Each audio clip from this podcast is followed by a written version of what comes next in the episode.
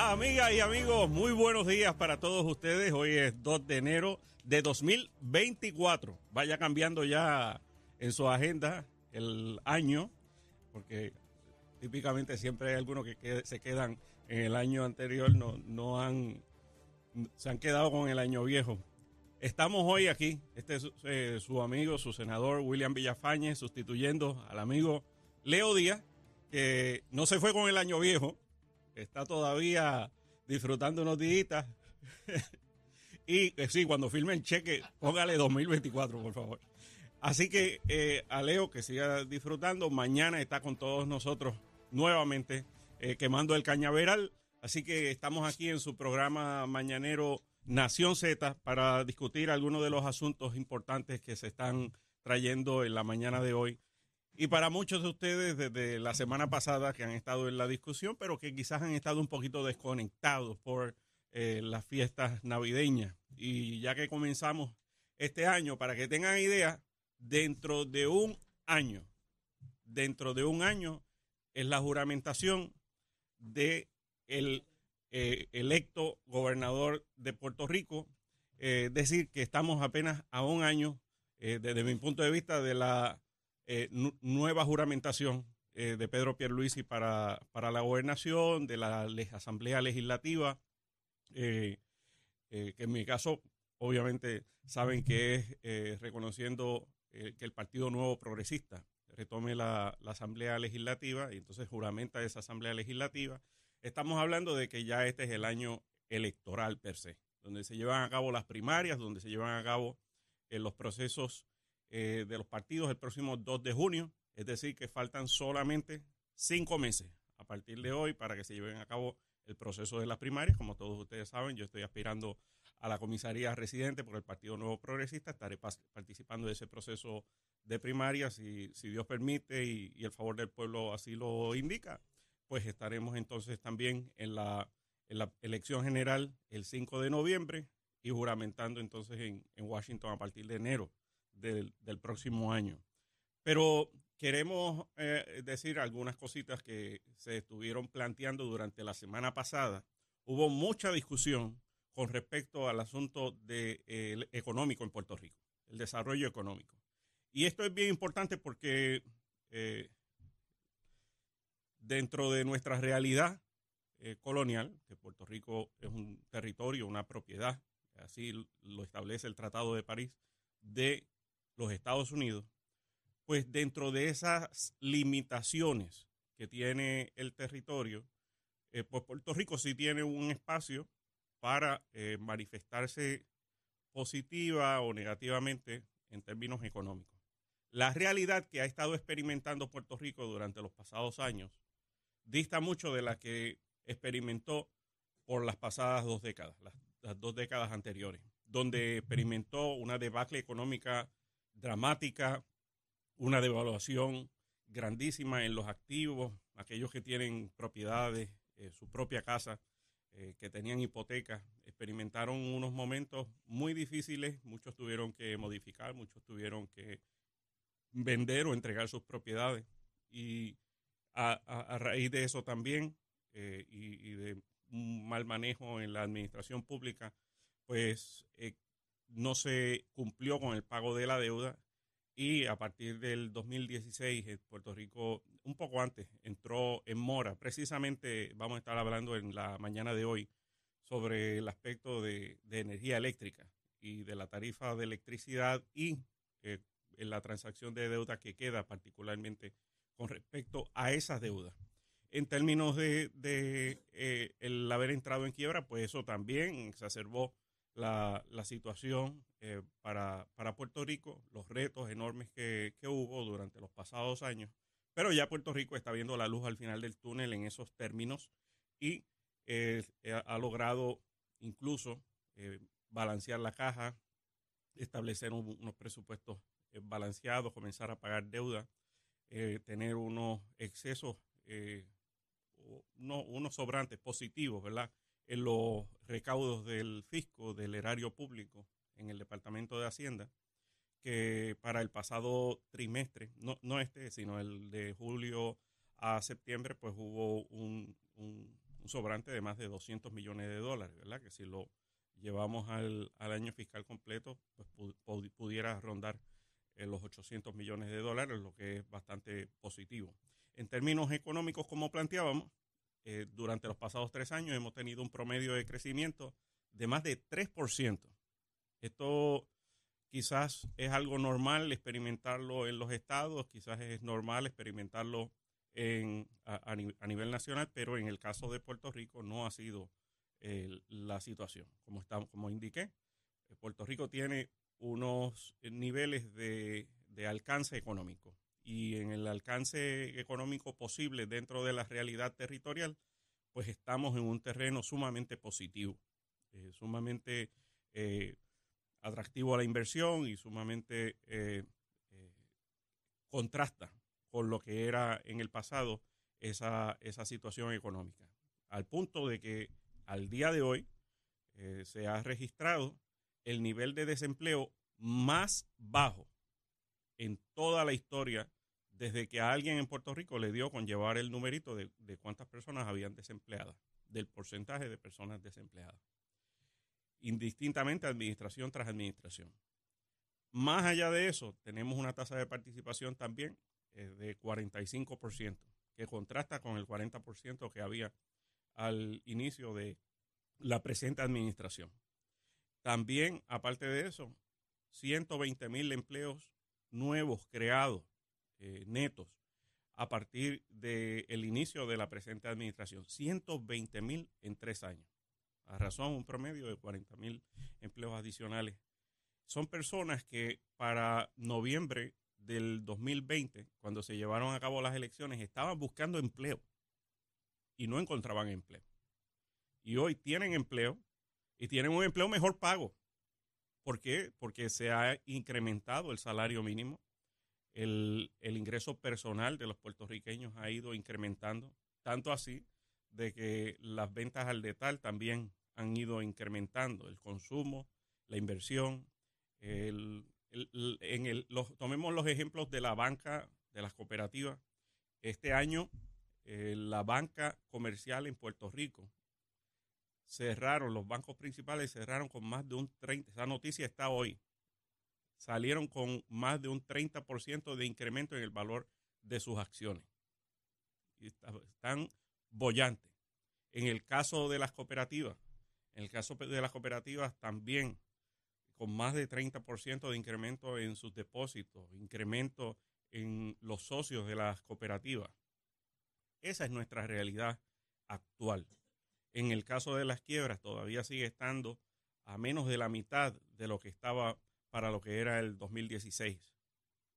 Eh, para el 2016, eh, cuando termina la administración del Partido Popular, había cerca de un 12% de desempleo y hoy está a menos de la mitad de lo que era en ese entonces.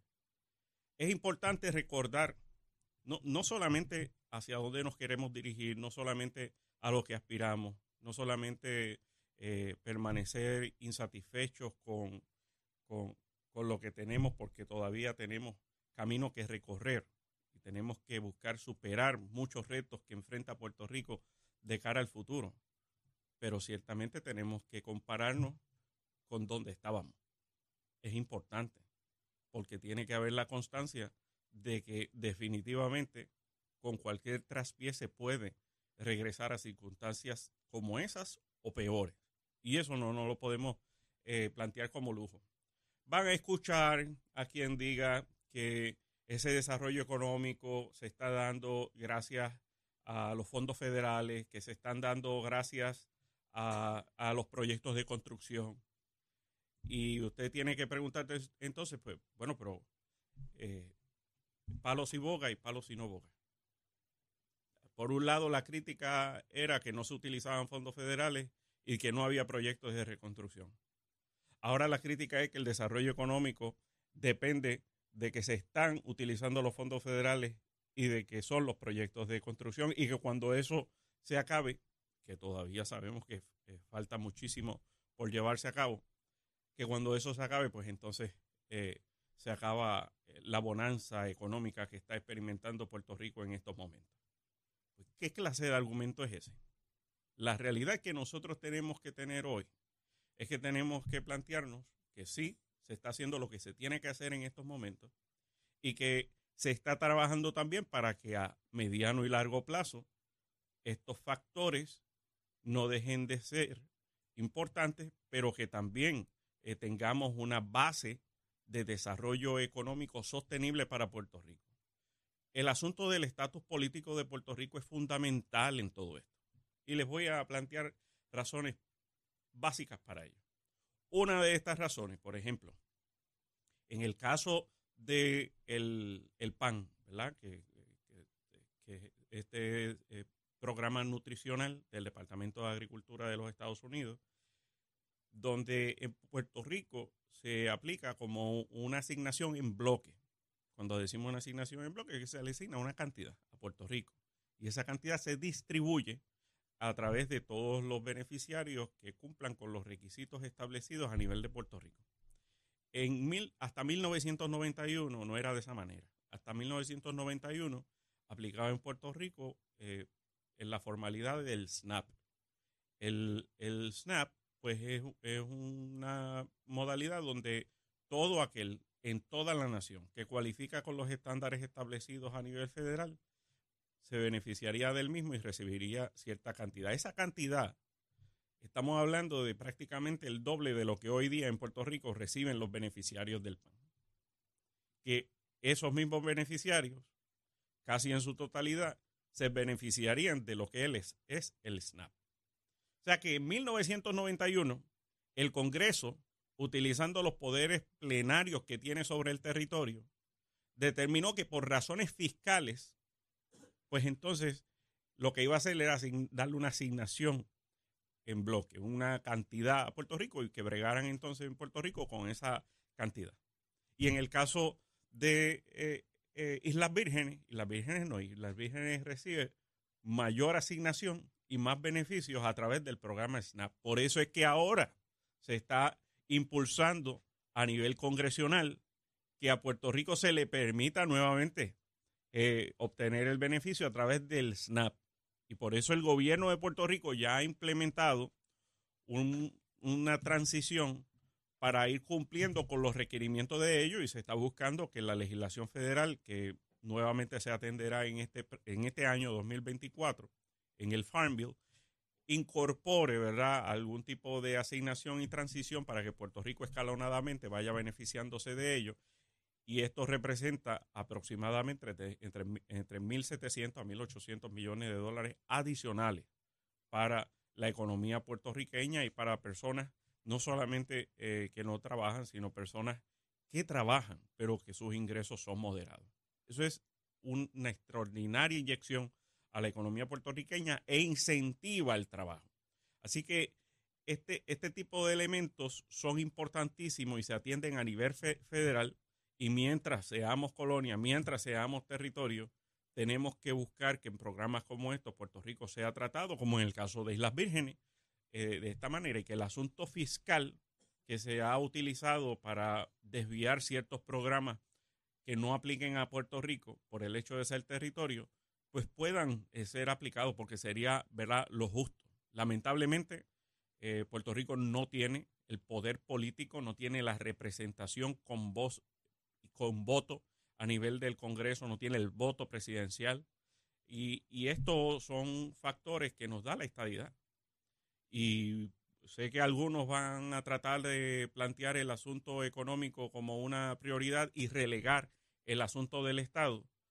Pero es que tú no puedes ir al Congreso a exigir igualdad, tú no puedes ir a exigir eh, un trato justo yendo contento y satisfecho con la relación vergonzosa, indigna, injusta, discriminatoria que sufre y padece el pueblo puertorriqueño. Al contrario, tiene que ir a decir, mira, esto se tiene que acabar, esto se tiene que resolver de una vez y por todas. Y basado en ese planteamiento eh, esa es la fuerza moral que tenemos para nosotros exigir que se nos trate igual en estos programas. Tomemos del ejemplo también el SSI, que fue resuelto en el caso de Baello hace, eh, hace poco tiempo. En ese caso particularmente de una persona que tributó contribuciones federales en el estado de Nueva York, que trabajó toda su vida allá, que luego cuando se retira decide entonces venir a residir a Puerto Rico. Y cuando viene a residir a Puerto Rico, le quitan el beneficio del Seguro Social Suplementario.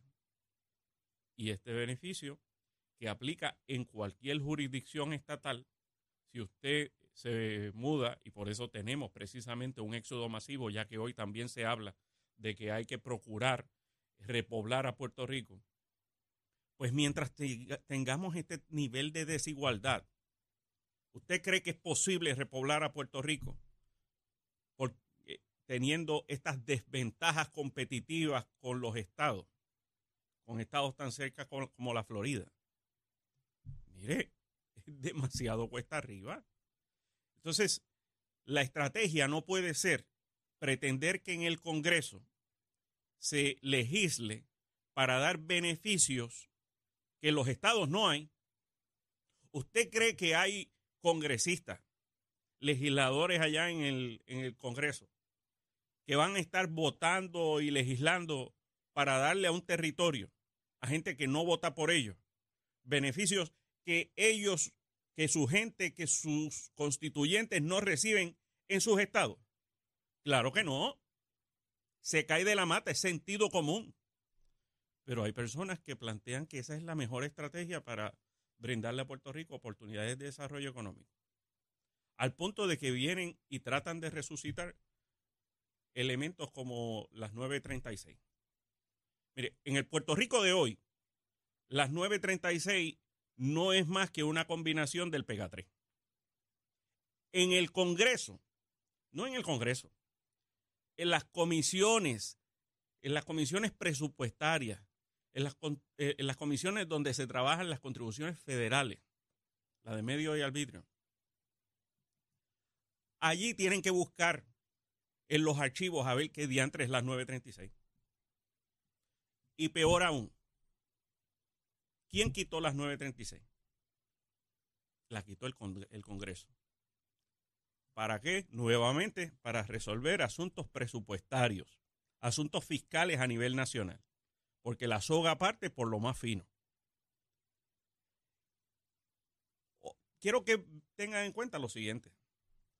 A nivel federal, a nivel del gobierno federal, se avecina una crisis fiscal. Sí, ¿Cómo que se avecina una crisis fiscal? Mire, para que tenga una idea, en el año 2000, en el año 2000, la deuda nacional estaba en 5.7 trillones de dólares. En este año ya sobrepasó los 33 trillones de dólares. Ya es, en tan solo 23 años, es seis veces mayor de lo que era en el año 2000. Ya este año, el gobierno federal está pagando un trillón de dólares en intereses del pago de su deuda. Un trillón de dólares. Entonces, ¿qué ustedes creen que va a ser la discusión, la gestión gubernamental a nivel federal durante los próximos años? Va a ser uno de ajustarse en cintura y de establecer recortes a nivel de todo el gobierno federal. ¿Por dónde ustedes creen que va a comenzar el gobierno federal a hacer ajustes? Por lo que lo ha hecho antes. Miren en 1991 con lo que fue el SNAP. Miren lo que fue con las 936. Y así sucesivamente. Puerto Rico antes eh, cualificaba como las ciudades bajo las protecciones de la ley de quiebra hubo que legislar en el 2016 para aprobar la ley promesa. Y a diferencia de lo que dispone la ley de quiebras, a Puerto Rico le impusieron una junta de supervisión fiscal nombrada directamente por el liderato congresional y la Casa Blanca, sin el voto de los puertorriqueños. Así estamos. A ningún Estado le aplicaría eso. Esa realidad, lo primero es que tenemos que reconocerla hay quienes parten de que tenemos que aceptar aceptarla y vivir con ella. Mire, si esa es la actitud, prepárense para que aquí no quede nadie. Quizás ahí es donde se da la invitación de algunos a que se vayan con ellos fuera de Puerto Rico. Nosotros no queremos eso. Nosotros queremos que de aquí no se tenga que ir nadie. Que aquí la gente pueda continuar viviendo bajo, el cálido sol caribeño tropical, eh, disfrutando de su cuna, eh, compartir con sus seres queridos, no teniendo que dejar atrás a nadie. Y, y queremos que todo el mundo pueda disfrutar lo que se merece y se ha ganado aquí, en su tierra. Que deje de ser propiedad, territorio, a merced de personas que ni viven aquí ni por las que nosotros votamos. Eso tiene que, cambiarse y eso tiene que quedar clarísimo. En el caso de, de, otros asuntos que se están dando en Puerto Rico, mire, eh, no es poca cosa. Se registra una tasa de 20% menos en los asesinatos. 20%. Y trataron de traer en estos días eh, datos de los eh, llamados feminicidios y me parece que es una me, me, parece que es hasta una falta de respeto a la mujer lo que se está planteando como feminicidio porque se generaliza de una manera como si cualquier asesinato de una mujer eh, es un feminicidio. No, eso, eso no es la definición de feminicidio. Eh, internacionalmente se reconoce bajo el término ¿verdad? Eh, novel de feminicidio aquel eh, asesinato que se da contra una mujer por el hecho de ser mujer. Y cuando usted hace ese análisis, ya baja dramáticamente la, la cifra ¿verdad? Que, se, que se señala pero cuando vemos en lo que está sucediendo, aún se señala que la cantidad de eh, mujeres asesinadas este año fue menos que el año anterior. Estamos experimentando una baja. Esto en gran medida eh, tenemos que resaltarlo al trabajo, sí, del Departamento de Seguridad Pública, la Policía de Puerto Rico, el Departamento de Justicia, todos los agentes del orden público, estatales y municipales que eh, colaboran en esta gestión pero en gran manera a la situación económica que estamos experimentando y que desvía a muchas personas de del bajo mundo y del crimen. Y eso es importante también resaltarlo. Pero el que tengamos hoy día un 20% menos de, de, criminalidad, ciertamente eh, nos da a nosotros eh, esperanza, ¿verdad?, de que continuemos experimentando este tipo de cultura eh, menos violenta, porque no hemos alcanzado. Nos falta mucho por llegar a una cultura de paz y aspiramos a ello. Así que amigos, no se vayan, que vamos a regresar en breve en este su programa Nación Z y vamos con Emanuel Pacheco para su informe. Buenos días, Puerto Rico. Soy Emanuel Pacheco Rivera con el informe sobre el tránsito. A esta hora de la mañana se mantienen despejadas gran parte de las carreteras a través de toda la isla, pero aún así están concurridas algunas de las vías principales de la zona metropolitana, como la autopista José de Diego entre Vega Baja y Dorado y la carretera número 2 en el cruce de la Virgencita y en Candelaria en Toa Baja, así como algunos tramos de la PR5, la 167 y la 199 en Bayamón y la 65 de Infantería en Carolina. Hasta aquí el tránsito, ahora pasamos al informe del tiempo. Para hoy martes 2 de enero, el Servicio Nacional de Meteorología pronostica para todo el archipiélago un día generalmente soleado, despejado y agradable. Los vientos estarán del este-noreste de 6 a 10 millas por hora con algunas ráfagas de hasta 20 millas por hora. Las temperaturas máximas estarán en los altos 70 grados en las zonas montañosas y los medios a altos 80 grados en las zonas urbanas y costeras. Hasta aquí el tiempo les informó Emanuel Pacheco Rivera. Yo les espero en mi próxima intervención aquí en Nación Z Nacional, que usted sintoniza a través de la emisora nacional de la salsa Z93.